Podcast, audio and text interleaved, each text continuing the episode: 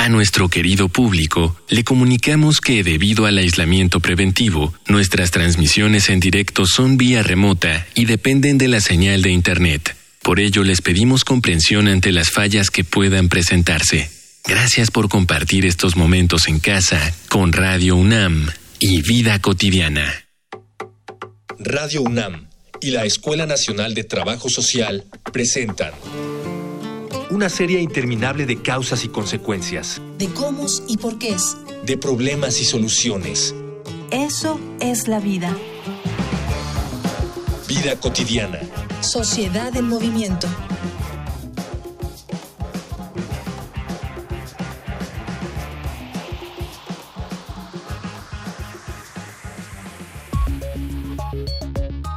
Refugiarse de la lluvia en casa, abrazar a un ser querido, beber una taza de café caliente, reír con los amigos, cantar. Si preguntamos a cualquiera sobre la fórmula de la felicidad, escucharemos una larga serie de pequeños placeres que la hacen ver de lo más simple, y al mismo tiempo, escucharemos una buena cantidad de razones por las cuales la felicidad es difícil de obtener. Las preocupaciones económicas, los problemas caseros, la ansiedad por el futuro, las complicaciones de salud, la cuarentena.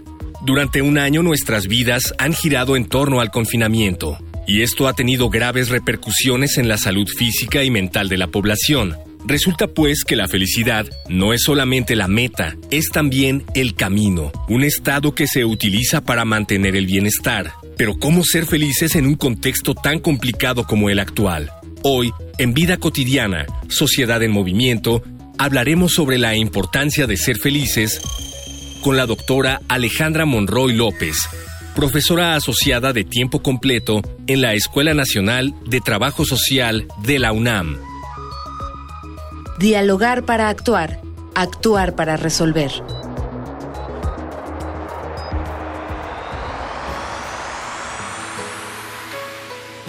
Bienvenidas, bienvenidos. Ya estamos en Vida Cotidiana, Sociedad en Movimiento. Soy Ángeles Casillas, como siempre, agradeciendo su amable escucha. Mañana celebramos el Día Internacional de la Felicidad y en este contexto tan adverso como el que estamos viviendo, pues consideramos muy importante y necesario recordar qué es esto de cuidar y fomentar nuestra felicidad en la medida, obviamente, de lo posible. Por eso, hoy hablaremos acerca de la importancia de ser felices. Antes, les compartimos nuestros medios de contacto por si gustan hacernos algún comentario, una pregunta. Adelante. Facebook, Escuela Nacional de Trabajo Social, ENTS, UNAM. Twitter, arroba comunica, ENTS. Instagram, comunicación ENTS. Quiero dar la bienvenida a nuestra invitada, alguien que aprecio mucho, que admiro mucho, doctora Alejandra Monroy. Bonita tarde. Gracias por haber aceptado la invitación. Muchas gracias, maestra. Al contrario, un gusto compartir con ustedes en este espacio. Muy buena tarde también para todas las personas que siguen la transmisión. Gracias, maestra. Y bueno, este, doctora, tú sabes que en realidad todos hemos sentido, experimentado y expresado la felicidad. Sin embargo, pues encontrar una definición pues ya no es tan fácil, ¿no? Hay muchos dilemas, quizá muchos enfoques, no lo sé, pero bueno, necesitamos tener un punto de partida. Apóyanos, doctora, desde qué punto de partida vamos a considerar que es felicidad. Adelante. La felicidad es un término que todos hemos escuchado, lo utilizamos cotidianamente, la hemos experimentado, pero es muy difícil definirla porque primero es un término polisémico. ¿Esto qué significa? Que tiene muchos significados.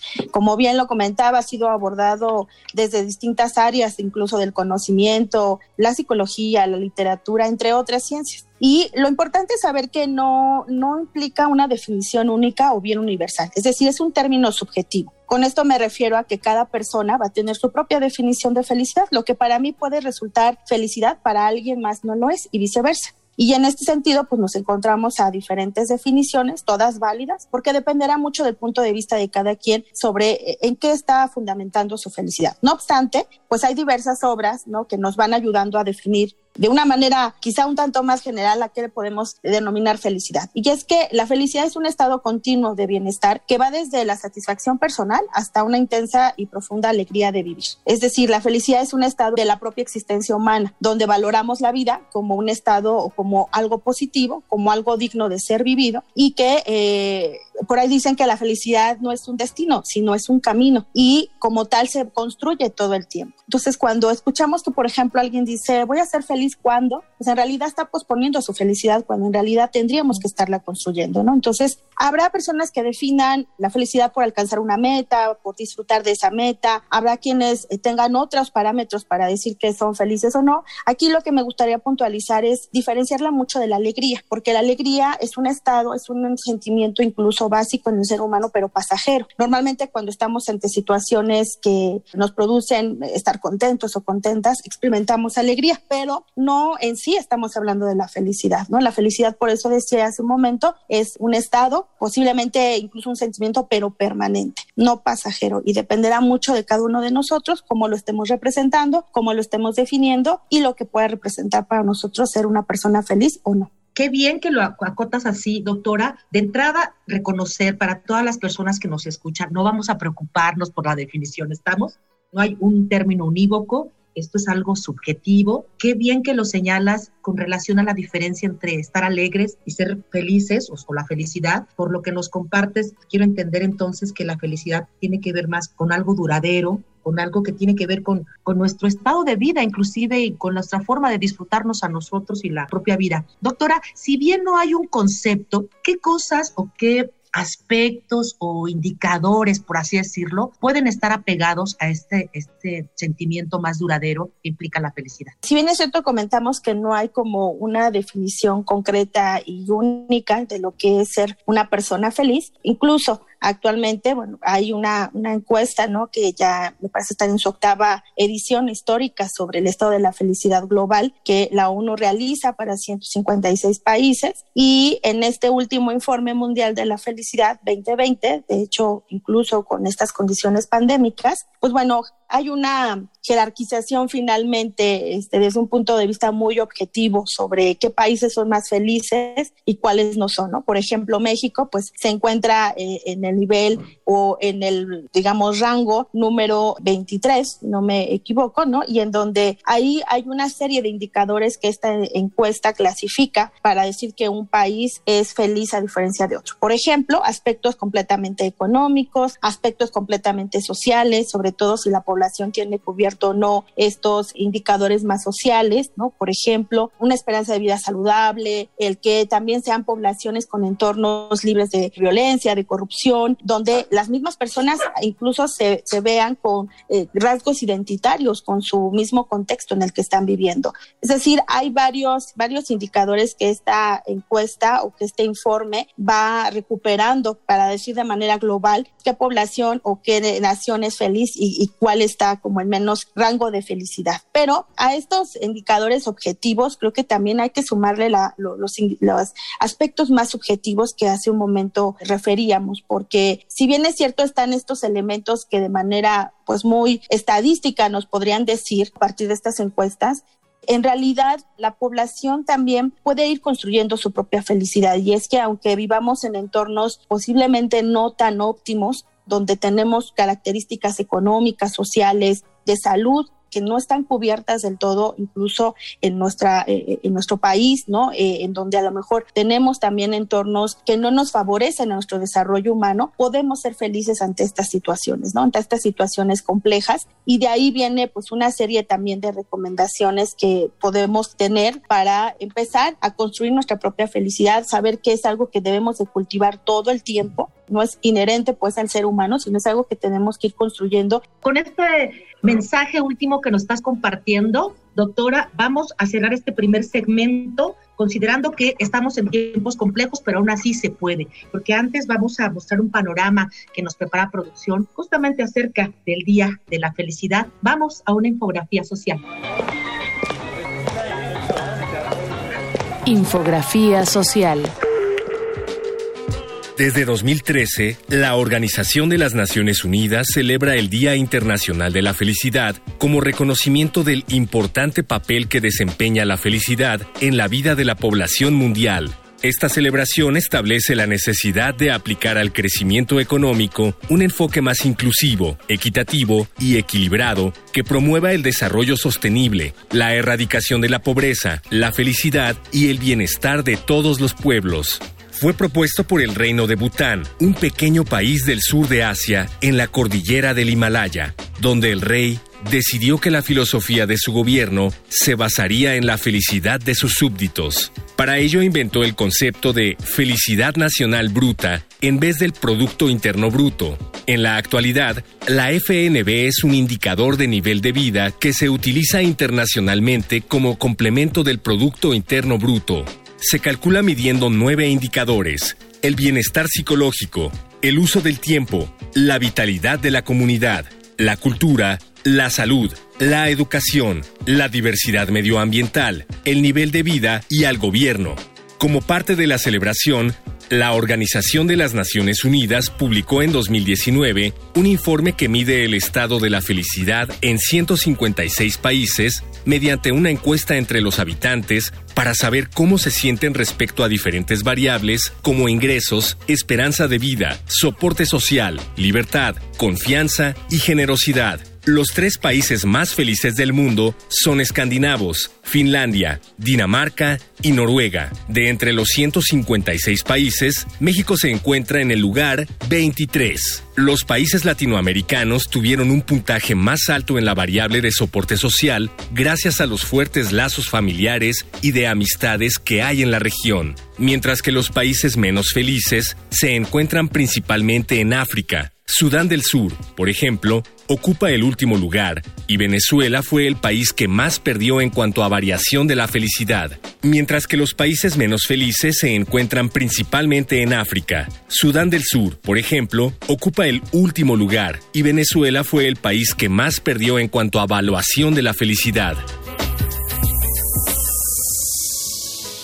Estamos conversando con la doctora Alejandra Monroy, que estamos en tiempos difíciles, ya lo dijo ella, se puede ser felices, sí, sí se puede. ¿Cómo podemos ir afrontando estos momentos complejos, doctora? ¿Cómo podemos ir fomentando experiencias que nos brinden mayor felicidad. Adelante, doctor. A mí me gustaría poner como un ejemplo para entenderlo un tanto mejor. Comparemos a la felicidad con la salud. Si queremos tener una buena salud, normalmente lo que hacemos es tener un buen estilo de vida, que este sea sano, tenemos una buena alimentación, hacemos ejercicio. De igual forma, la felicidad también es el resultado de seguir un buen camino de distintos aspectos en nuestra vida, de regirnos incluso por los principios que consideramos que son los que nos van a ayudar para evitar incluso tener a lo largo de nuestra vida una serie de decepciones o frustraciones que de cualquier manera los vamos a vivir porque siempre viviremos situaciones difíciles y es parte de nuestra vida y esperar que no vamos a tener algún problema pues sería muy desgastante tener esta idea y pensar que nunca vamos a estar como en una situación o en un mal rato, ¿no? Sino que independientemente y aunado a que podamos vivir a lo largo de nuestra vida estos momentos complicados o difíciles, algo que nos puede ayudar es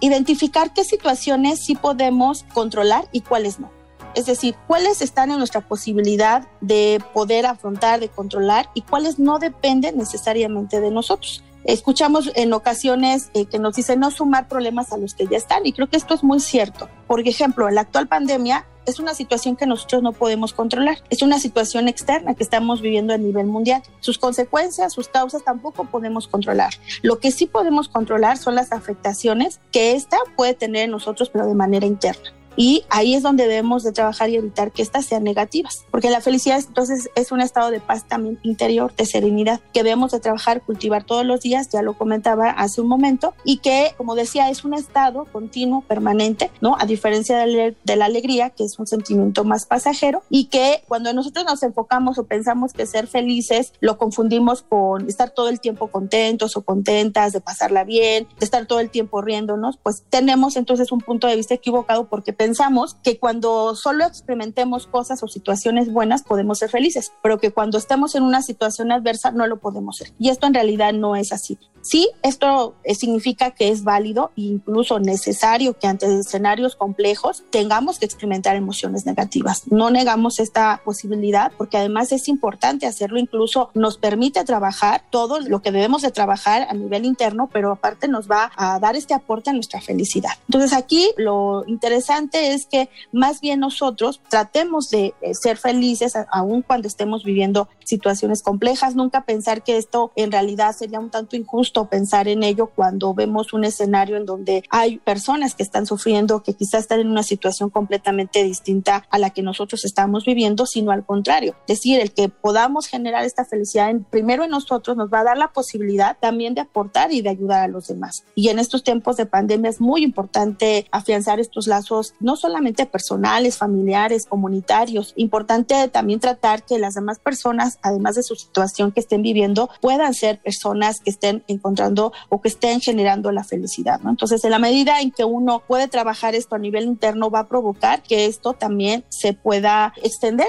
hacia los demás y entender también que siempre vamos a pasar por etapas no muy agradables, que hay cosas que no podemos nosotros controlar y no debemos de ubicarnos en eso. Tenemos dos opciones, o quedarnos finalmente en esa situación donde nos está provocando emociones negativas, donde constantemente estamos teniendo afectaciones incluso nuestra salud mental, o de alguna forma decir, bueno, estamos viviendo en esta situación, es compleja sí, pero independientemente de ello tenemos la posibilidad, tenemos habilidades también socioemocionales, muy importante empezar a desarrollar las capacidades. Una de ellas puede ser la resiliencia, que también es un término que mucho se ha hablado actualmente y que es muy importante para generar un bienestar subjetivo, no solo en nuestro entorno personal, sino creo que extenderlo esto a los entornos sociales, familiares próximos en donde pues interactuamos todo el tiempo. Híjole, doctora, no me alcanzó el tiempo para notar todos los aspectos que están involucrados en la felicidad y que de alguna manera, bien, lo señalas tú, no necesariamente tienen que ver con la satisfacción de necesidades. Obviamente sí son importantes, tener un empleo, obviamente, ¿no? Tener satisfechas varias de los requerimientos para la vida es fundamental, pero no necesariamente eso nos da felicidad. Tú ya lo señalabas, tiene que ver más con algo personal, con una satisfacción de lo que hacemos y de lo que disfrutamos nosotros. Tengo una pregunta, doctora, lo que tú señalabas antes de la infografía con relación a a cómo se coloca nuestro país en estos estudios o encuestas que miden la felicidad. Esto no es nuevo, siempre en varios estudios eh, estamos por lo menos entre los 15 y 20 de muchos países, ¿no? En los primeros lugares. Y nuestro esquema como país eh, económico, político y social, pues nunca ha sido pues un ejemplo. Siempre hemos estado con indicadores pues muy bajos, ¿no? De desarrollo. Y no obstante, esta actitud es una cuestión de actitud. ¿Cómo, cómo se vincula esto con la parte sociocultural, doctora? Tú que también eres especialista en el tema, lo vivimos en México eh, diferente, tiene que ver con esta cultura de aprovechar los duelos, de aprovechar los dolores, no lo sé. Sí, claro, en estas encuestas que, como bien lo comentas, maestras, se realizan, pues México al menos para el 2020 está eh, este, en este puesto número 24. Pero si nos vamos como a Latinoamérica, específicamente después de Costa Rica, por ejemplo, México ocupa un, lugar importante, ¿no? Dentro de los países de ser más felices o con estos indicadores incluso obviamente objetivos, ¿no? Y algunos de estos tienen que ver con este sentimiento también de arraigo, de comunitario hacia el otro, hacia la otra, de confianza en la situación, tiene que ver con aspectos completamente más subjetivos, culturales, en donde normalmente incluso se tienen estos imaginarios, por ejemplo, que la población mexicana frente a cualquier problema adverso, bueno, pues siempre está, eh, en ocasiones dicen, pues da la mejor cara o está riéndose frente a la situación que está viviendo, ¿no? Aun cuando esté pasando por un momento muy complicado. Y esto a veces lo, lo mencionamos como hasta un poco en tono, ¿no? Este, eh, de decir, bueno, pues lo que nos pase finalmente los mexicanos siempre vamos a responder de manera feliz frente a la situación y creo que si nos vamos un poco más a reflexionar estas ideas tiene que ver justamente con estos pues estos escenarios más culturales que tenemos como población mexicana, ¿no? En donde de pronto el bienestar no solamente físico, sino de salud, la relación con la pareja, con los hijos, el sentir que realmente nuestra vida tiene un sentido, las condiciones incluso de vida pueden ser a lo mejor no las más óptimas, pero esto no implica que no podamos demostrar o decir que somos personas felices y a veces lo resumimos en que pues estamos con la familia, que tenemos una buena salud, a lo mejor que no estamos en una condición catastrófica incluso de un problema de salud, aun cuando vivamos con algunos problemas menores, ¿no? En este sentido, que disfrutamos incluso de las cosas más pequeñas de la vida, el poder disfrutar con la familia, ahora con la pandemia y pues este distanciamiento físico que nos ha tocado vivir, de alguna forma también el no sentirnos completamente alejados con nuestras personas más cercanas, eso también va a ayudar como a distintas fuentes de felicidad que en estos tiempos de pandemia vamos obteniendo, ¿no? Y que sí, eh, de manera muy particular y de manera muy cultural, nosotros vivimos como mejor población mexicana muy diferente quizá a otros países, a otras poblaciones, y que vamos dándole importancia incluso, más allá de estos indicadores que ya lo mencionábamos, le vamos dando importancia a otros elementos que tienen que ver más con el sentido de pertenencia en el espacio en donde estamos, con las personas con las que compartimos, con las situaciones que nos producen esta felicidad o, o el sentirnos como en este estado óptimo que del que hablábamos y que pues va a ser completamente interpretativo para cada persona o completamente subjetivo para cada persona, ¿no? De ahí, pues lo complicado que incluso yo diría poder hasta decir, bueno, ¿cómo vamos a medir la felicidad? en lo personal me parece una idea como muy complicada, precisamente reforzando la idea de que la felicidad, pues bueno, es completamente un término subjetivo. Y justamente porque es un término subjetivo, es que hay muchas personas que tienen distintas expresiones con relación a lo que es feliz. Le vamos a invitar, doctora, vamos a invitar a nuestro auditorio a escuchar estos testimonios. Vámonos a Voces en Movimiento. Voces. Voces en movimiento. Hola, soy Jessica Vázquez, tengo 26 años y actualmente soy redactora web. Para mí la felicidad es el bienestar y la plenitud en todos los sentidos. Es estar en paz contigo mismo para poder brindarle a los demás esa misma emoción y compartirla siempre en positivo. Creo que la importancia de estar feliz y en bienestar conmigo misma es pues tener como la certeza de que estás haciendo las cosas bien y por ejemplo, en mi caso, me gusta mucho salir a caminar, de vez en cuando practico yoga, tomo terapia psicológica, porque considero que la salud mental es la clave para poder avanzar en, en todos los aspectos de la vida. Hola, soy Antonio Rosas, tengo 29 años y soy actor y también soy contador.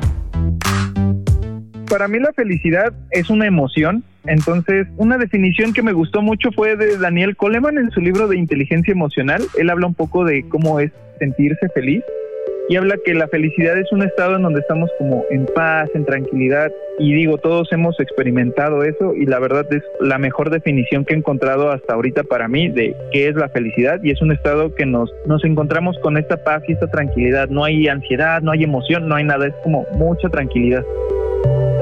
Pues de las cosas que más trato de realizar para poder llegar a eso es, uno, ir a terapia, ir con mi psicóloga para quitarme todas estas telarañas mentales que a veces tenemos.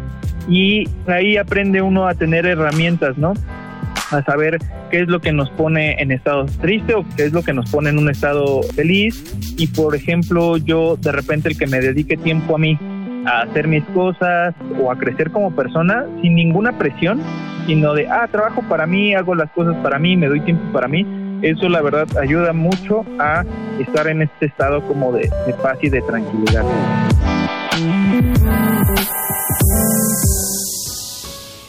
Ya regresamos de Voces en Movimiento, estamos en la recta final y vamos a pedirle a la doctora si es posible, porque han sido muchos elementos que nos ha compartido, si podemos ir siendo un poquito puntuales, doctora, en, para ir cerrando también nuestro programa, ¿qué, qué podemos hacer para ser felices?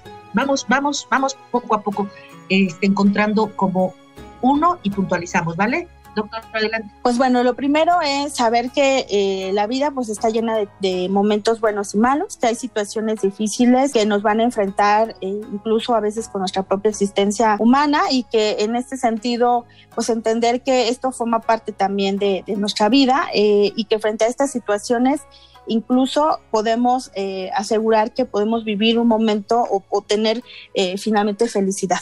¿No? La felicidad, entenderla como un proceso, como una construcción social, cultural, que hay que ir cultivándola todos los días. Eh, y que bueno, así eh, con estas situaciones complejas es justamente la vida, pero que de todas formas tiene un sentido positivo y que aún en estas condiciones se puede ser feliz. No hay, este, por supuesto, eh, creo que entender muy bien que no hay una vida perfecta, no hay una vida sin problemas, pero eh, independientemente de esto, bueno, podemos tener también eh, estos momentos en donde dependiendo de las eventualidades pues que estemos viviendo actualmente, no tenemos una serie de posibilidades de acciones que nos van a permitir eh, poder experimentar eh, estos momentos de felicidad. Y uno de ellos es cuidar mucho nuestra, nuestra salud mental. Creo que es muy importante eh, en estos momentos, principalmente con la pandemia, porque si no, bueno, podemos experimentar algunas de estas afectaciones. Uno, una de las afectaciones que más se ha estado también registrando es algo que se está conociendo como la fatiga pandémica y esto tiene que ver con afectaciones de salud mental, principalmente al eh, pues sentirnos que estamos de alguna forma no aislados, que eh, estamos incluso viviendo un momento atípico en donde a lo mejor hay una serie de preocupaciones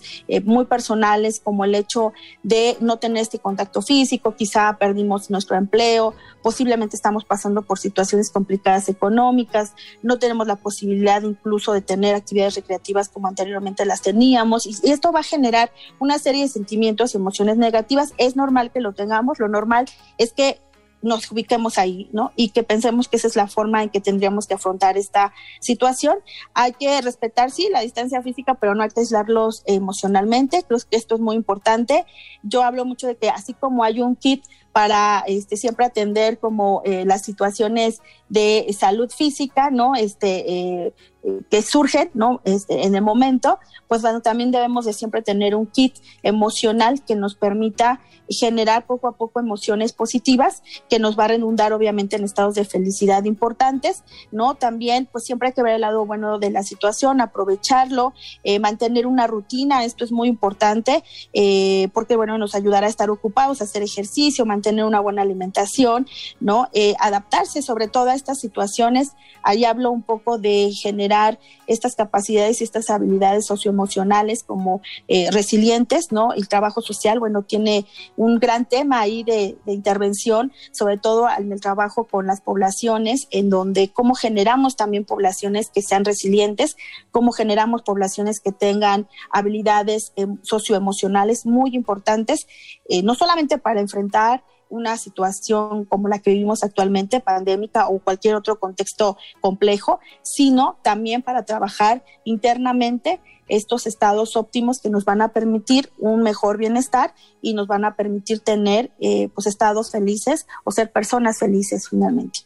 Doctora Monroy, qué bonito cierre. Muchísimas gracias por haber estado en el programa.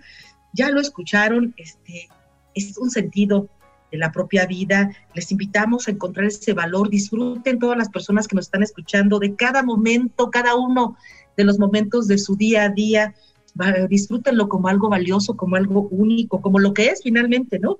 Y no importan las adversidades, podemos y tenemos esa libertad y ese privilegio.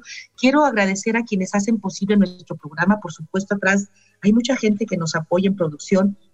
Miguel Alvarado, producción, en la información Carolina Cortés, Georgina Monroy, en la coordinación, la maestra Jimena Camacho, el apoyo técnico y valioso de Mónica Escobar. Y en especial quiero agradecer a todo nuestro público que hace posible este programa. Muy bonita tarde, me despido, soy Ángeles Casillas, confío en que podamos escucharnos el próximo viernes. Sean felices con lo que tenemos. Hasta luego. Vida cotidiana es una coproducción entre Radio UNAM y la Escuela Nacional de Trabajo Social.